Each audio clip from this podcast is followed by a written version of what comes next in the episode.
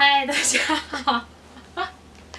今天我们邀请到阿青来，就是为我们分享如何跟水瓶座谈远距离恋爱。耶！阿青，你的生日是几号？二月八号然后血型是 A 型，你的另外一半是什么星座？摩羯座。你跟他在一起多久了？呃，跟他交往三年了，这么久？嗯过程都是远距离吗？对，一直都是远距离。哦，你觉得水瓶座可以谈远距离吗？应该说，水瓶座应该是最适合谈远距离不用担心的星座，真假？因为怎么讲，就是水瓶座就一直都比较希望有个人的空间，然后加上我们蛮喜新厌旧的，每天看同一张脸会有一点，会有一点，会有一点累，所以其实我觉得远距远距离对水瓶座来讲还蛮不错的。那你觉得怎么样的见面频率是你觉得是比较喜欢的？你个人比较喜欢的？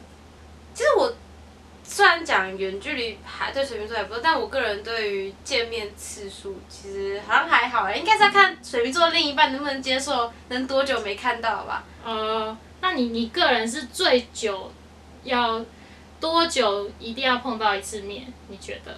现在网络很发达，可以用手机视讯。我 靠，所以是可以就算一整年没碰到也没关系的的意思吗？好像还好，但哦 但但要看另一半可不可以，这么久哦没见面。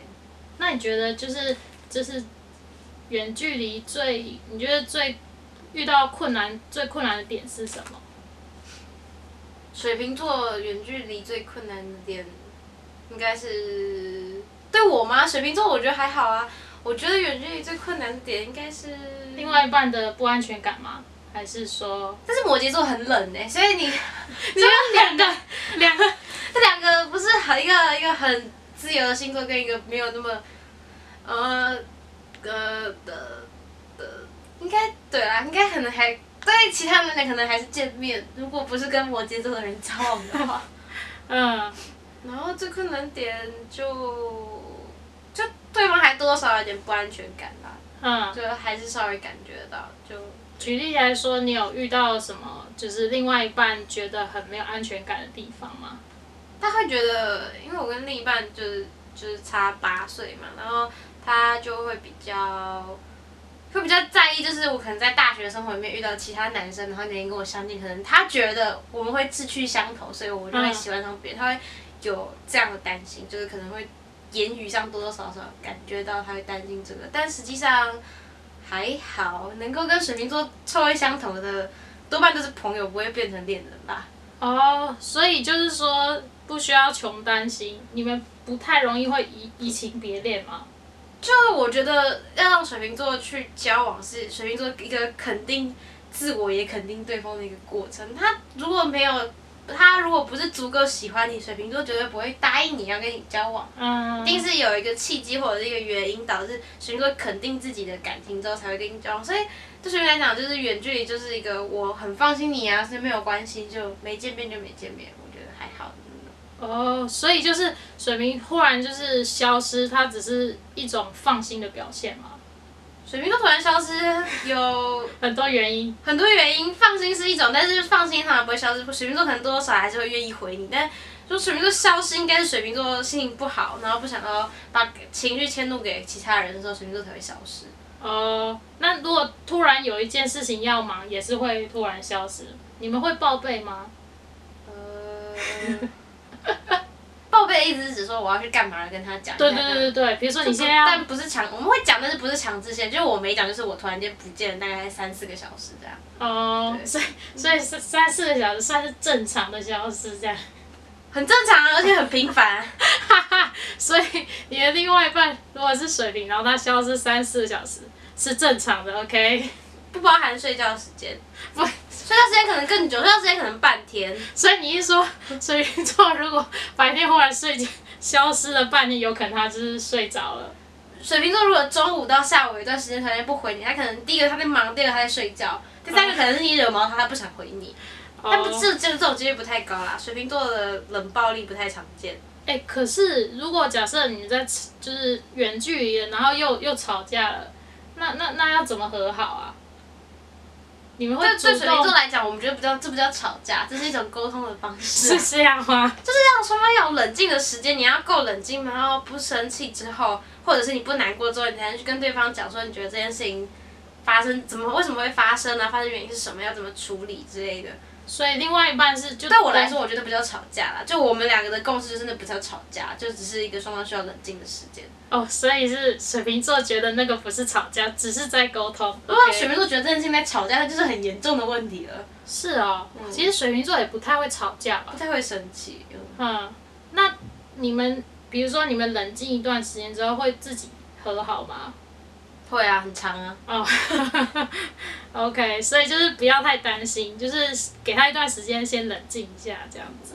嗯，有就是有人想要问说，假设他跟水瓶座就是谈远距离恋爱，然后本来蛮，比如说蛮热恋期的，然后忽然进到冷静期了，他想说这是正常的吗？有一段热恋期，然后之后进入冷静期，他想问这样怎么办？跟水瓶座吗？嗯，就是没差，就是进入冷静期就进入冷静期。但其实，但其实每一个水瓶座热恋期跟冷静期没有特别长或短，但是我可以肯定的告诉你，如果进入冷静期，那还蛮值得高兴的。最起码热恋期的时候，他看到你很多的缺点，表示他在热恋期看到的缺点他都接受，所以你们才会进入冷静期。哦，所以就是已经接受，完全接受你这个人了。对，就是接受你的优点跟缺点，因为热恋期嘛，虽然说就大家都一叶障目，就是看不到看不到对方的好或不好，但其实水瓶座就是一个属于热恋期，也会很认真在观察对方，确定对方，因为水瓶座很摇摆，就是自己到底要不要交往这件事情，嗯嗯嗯所以他们在热恋期的时候会一边喜欢你，但会一边觉得自己好像不喜欢你。但他们过了冷静之后，他们没有。过多的作为就表示哦，他们确定他们喜欢你，所以就没事了，我们不用这样互相试探了。哦，原来如此，所以反而是一个他就是确定的的表示这样子。嗯嗯，对。那但我觉得每个人都会遇到吧，不是只有水瓶座吧？因为大家都可能会都会从远距离变成热恋期，然后再变成就是冷淡期。可是我觉得水瓶的落差好像会比较大一点。水瓶就是看心情啊。我今天想理你的时候，我就是高高在上；你今天我不想理你的时候，你就不要 不要惹我。嗯哼，OK，那呃，你们会比如说呃见，就是很久没见面，然后就淡掉了嘛，感情就淡掉了，会吗？我觉得不会吧？就是如果呃，怎么讲？可能也要看对方，对啊，看对方，以及你们平常联络的状态。像我是一个平常不太常跟男朋友联络的人，就讲话很少，然后 我们也不太常聊天。很少是指就是一天之中你们会一天之中，我们讲的话不外乎就是早安、晚安，哦，好是哦，哈哈，好好笑，笑死了，这样。